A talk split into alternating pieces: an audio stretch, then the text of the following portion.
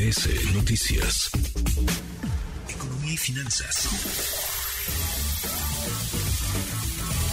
Con Eduardo Torreblanca. Lalo, qué gusto, qué gusto saludarte. ¿Cómo estás?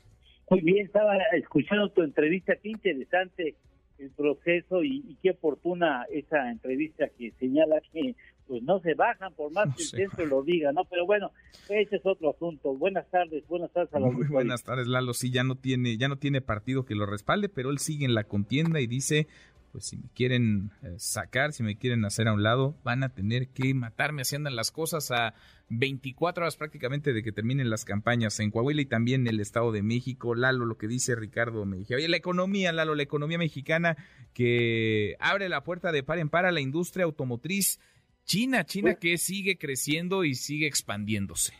Pues sí, fíjate que he visto algunos reels o posts en redes sociales con vehículos de autos de marcas desconocidas por nosotros que tienen una gran fama en China y que han eh, llegado a México generando mucha expectación, algunos buenos comentarios, otros no tanto.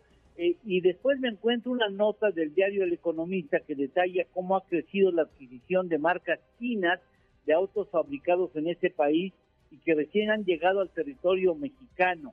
Vale la pena mencionar que China es un gran productor de autos, de vehículos, 27 millones al cierre del 2022, el año pasado, de ellos 3 millones son automóviles, estamos hablando que de autos al día producen 8.800 y 74.000 vehículos diarios.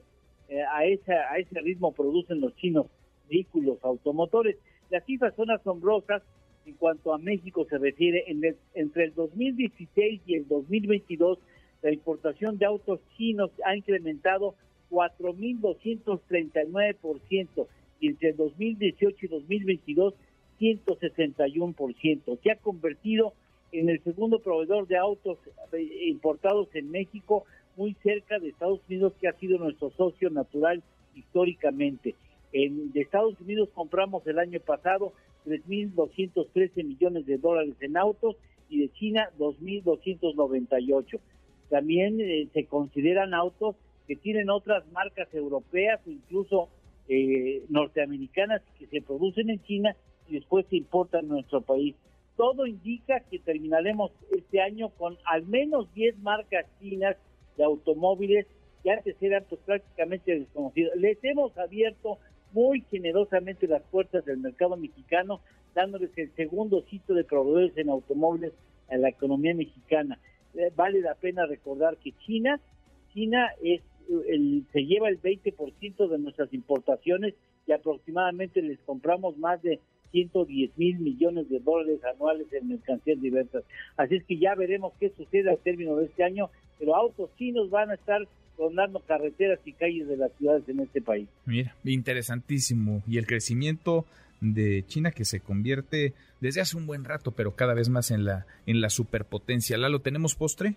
Claro que sí, hablando de autos en México, el primero que rondó las, las calles y las avenidas de nuestro país llegó en 1895 importado también. Fíjate nada más, iba a la maravillosa velocidad de 16 kilómetros por hora y tenía 21 caballos de fuerza. Más rápido corría un ser humano que ese primer automóvil que llegó al país hace 128 años. Mira nomás.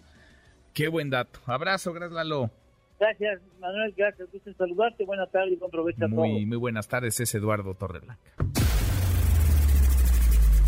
Redes sociales para que siga en contacto: Twitter, Facebook y TikTok. M. López San Martín.